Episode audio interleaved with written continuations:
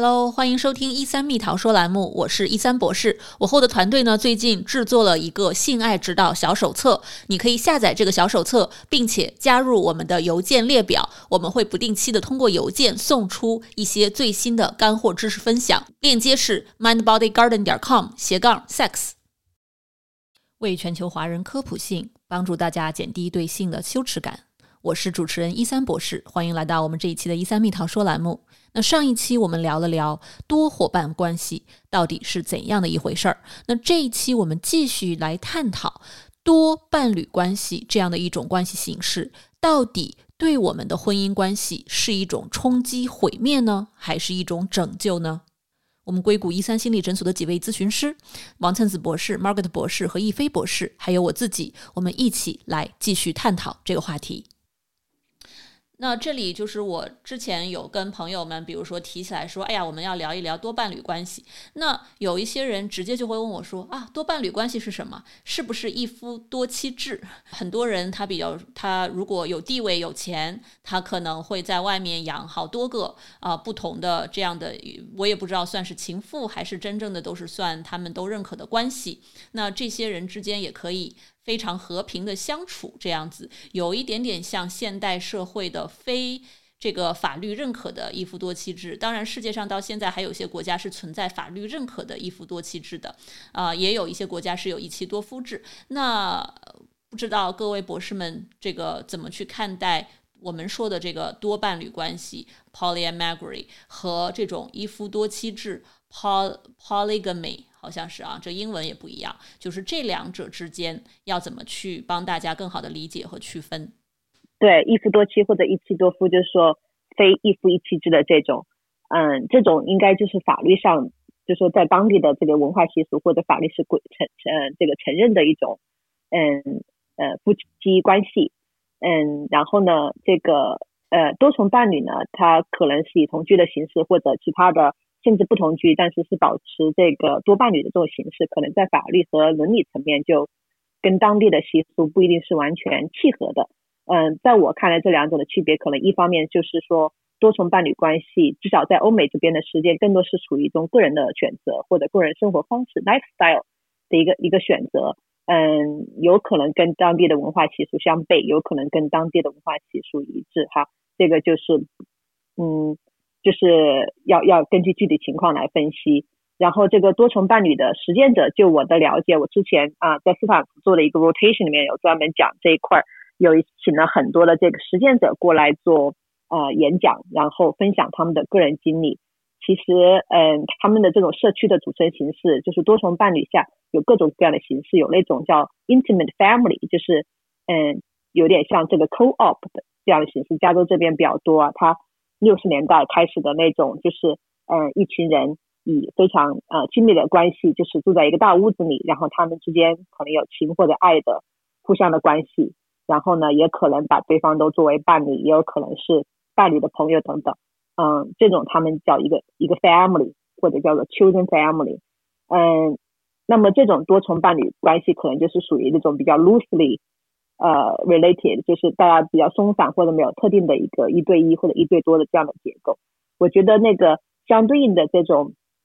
嗯，polygamy 呢，它可能根根据还是当地的这种习俗长期以来形成的，可能有一定的这种文化的基础，或者说是比较固定的形式，比如说也呃一夫多妻制，或者一妻多夫制，或者呃走婚制等等，它都可能有比较呃严格的那种。嗯，规定的。然后呢，嗯，其中我对社会学不太了解，但是我觉得其中肯定是有一些固定的权利结构的啊。比如一夫多妻制里面，这个一夫可能他的这个权利就大于这个这个妻子哈，妻子之间可能有一些权利的结构。那么在这个嗯 party community 的这个嗯呃多伴侣形式里面呢，可能大家的一个共识就是说，还是以平等，至少说这个理想是以平等。互相尊重为主，并且呢，这个嗯不一定是和家庭角色相对应的啊，就不一定有承担这种传传宗接代或者说特定的一种法律上意义上的这种家庭传承的一个功能。但是嗯，初衷我觉得至少他们推崇的初衷是说，在通过这样的来呃 lifestyle 的一种 alternative lifestyle 的实践呢，能够得到个人的成长、情感和爱上面超出了一夫一妻制或者嗯呃一对一的这种啊拘束，可以更多的啊实现这种对多人的爱，或者是对啊自己的成长。就像 Margaret 博士刚刚讲的，和一百个人谈恋爱，你会有不同的一百个人的，你也发现一百种不同的自己的部分嘛？就是通过在这种呃不同的关系里面去发现自己啊。呃，做到一个自我成长或者精神上的一个丰富，可能在我理解上，可能偏更偏向这样的，嗯，一些，而不是呃另外一种的那个，呃传统习俗上面的一种一种规定哈。呃，另外一个问题就是，很多人提到啊，说多伴侣关系是不是很不稳定，特别容易离婚？大家的这个关系的满意度和幸福感是不是也比较的低？所以啊，我也是比较好奇，在这方面的，不管是研究也好，还是临床数据上也好，啊，或者是故事也好，不知道几位博士，呃，有没有对于这个多伴侣关系 versus 这个对比一对一的关系，到底有没有具体的婚姻稳定性和婚姻满意度上的差异呢？我没有准备这方面的文献哈，可是我在想，这是不是一个 chicken or egg problem？就是说谁先谁后的关系，因为很多时候啊，我临床啊工作中，其实很多夫妻在他们 open up，就是在他们啊想要带带入第三者、第四者之前，其实婚姻已经出现问题了，嗯，然后他们希望可以成全啊其中一方的这个意愿，而去选选择了这个啊这种。模式去看看可不可以啊，把老公的心拴回来，不要把老婆的心拴回来。所以很多时候啊，刚刚易飞博士也有提到那个 contracting 很重要，就是 setting the rule 很重要啊。因为很多时候啊，好像我临床工作中，如果有人要啊告诉我哦。我老公出轨了，然后他想把第三者带进来啊，或者我临床的经验也有，就是老婆说哦，老我老公的那个那个性欲很强，我满足不了他，我可不可以带另外一个人进来啊？这样子就希望可以解决问题，对不对？所以很多时候。啊，我的临床经验中，就是夫妻他们，他们更希望把另外一个人带进来，而想去解决这个问题，而没有去解决他们夫妻之间已经存在的问题。啊，这个听得懂吗？就是说，就是因为夫妻之间之前已经存在问题了，啊，他们想带入。第三方、第四方来解决问题，可是，嗯，这只是一种，就是好像啊贴窗口贴，而不是去根治的这个，嗯，这个这个呃理念吧。Margaret，我非常同意，我是灿子哈，嗯，其实我在临床上，不管是男性的来访者和女性来访者，都有碰到过，就是当关系触礁的时候，当你觉得，当他们觉得一方觉得在这段关系里我没有办法获得让我的需求获得满足，啊，但是又觉得我没有办法离开这个伴侣，就是这段关系我还是有很多留恋的地方，嗯，但是呢，我又有很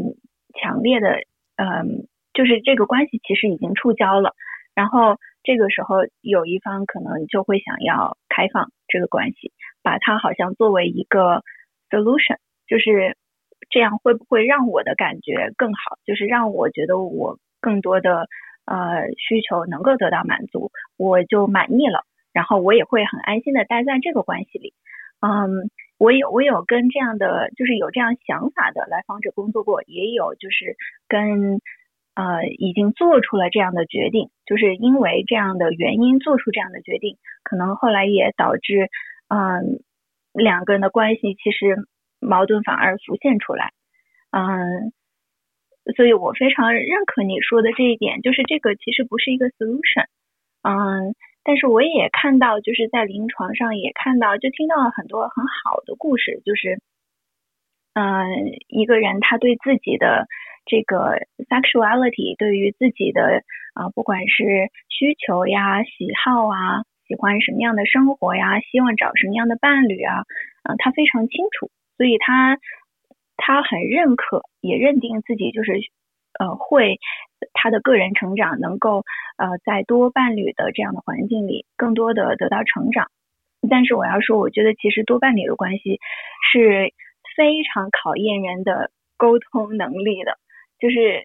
你你要能够跟伴侣、跟不同的伴侣沟通你们的需求，而且还要就是呃获得这个。嗯，其他的伴侣的有时候要获得允许，有有时候发生任何一些事情之前要聊，就是这个意味着什么，对吧？啊，我我另外的伴侣会有什么样的反应？所以我觉得这会是一个挺大的挑战的。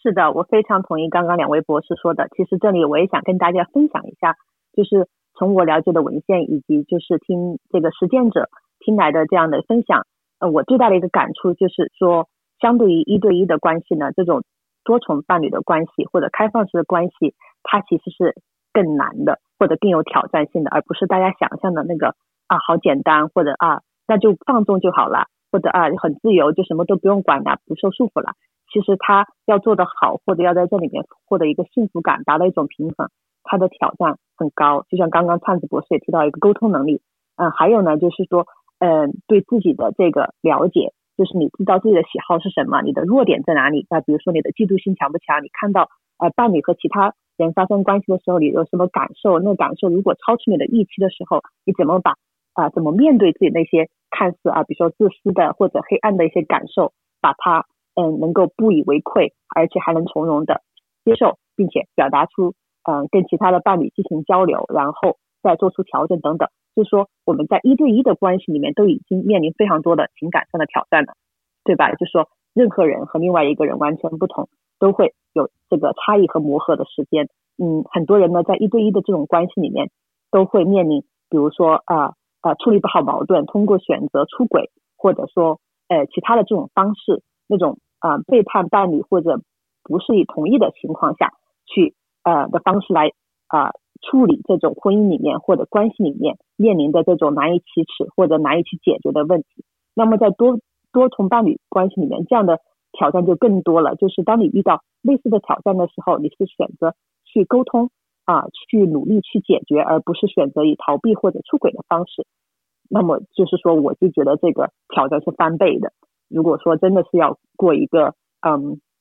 在这种多重伴侣里面能够享受到。个人的成长、情感的幸福要平衡的东西非常多。嗯，另外我想嗯分享的一点呢，就是说在这个多重伴侣关系里面啊，在我了解的这个群体或者说工作的来访者当中，真正特别适合或者享受到这种优势的人，他们的一些特点就包括他可能在呃这种对伴侣的独占性这这方面哈，安全感上面要稍微强一些，就说他可能通过看到自己的伴侣和其他人有情或者爱的关系，感到快乐，他有种 compassion，可能之前博士们已经有讲过，做所谓的 compassion，就是说我的伴侣感到开心，哎，我就感到开心，哪怕让他开心的人不是我，啊，或者说他在伴侣跟其他人啊感到亲密的时候产生的，可能不完全是非常没有安全感、不自信或者很嫉妒的情感，他可能产生的啊是其他的嗯一些情感等等的，就是说。类似这样子的，可能更加适合于去尝试一下呃 opening up 这些呃不同的这种非典型的一对一的关系。那么我们大多数凡人呢，可能更多的呃也不是凡人吧，普通人可能嗯更多的就是说在传统的这种一对一的关系里面，就有很多不安全感需要处理啊，或者差异感需要处理。如果我们能把这个处理好了，其实也可以尝试 opening up。有一本书就讲的，就名字就叫 opening up，其实就会。讲到很多关于说从那个啊 monogamy 到这种啊啊 polygamy 或者说啊 polyamorous 这种嗯这种尝试啊有一些哪些挑战有哪些嗯 reward 或者有哪些啊案例等等嗯其实感兴趣的同学可以看看这本书。说到这里，我最后分享一个我自己的一个小故事吧。我当时在学这个的时候呢，嗯也是出于好奇。我就呃联系了，因为加州这边，特别是湾区这边嘛，旧金山这边，就说这种 poly 的 community 非常的这个 popular，然后呢有很多的资源，也有很多人在实践，当时呢，我就想，呃，看了这个 Opening Up 这本书以后，我就想，哎，要不要自己也了解一下，它是一个什么样子的？当时呢，就在啊网上联系了一对这个，嗯，Poly 啊的夫妻，呃，然后呢，我和我的伴侣，然后就去跟他们见了一面。当时我还蛮紧张的，我说，呃，我其实是一个蛮传统的人，我去这做这个，他们会不会上来就怎么怎么样？然后，但是当时有很多的这个邮件交流，在开始之前，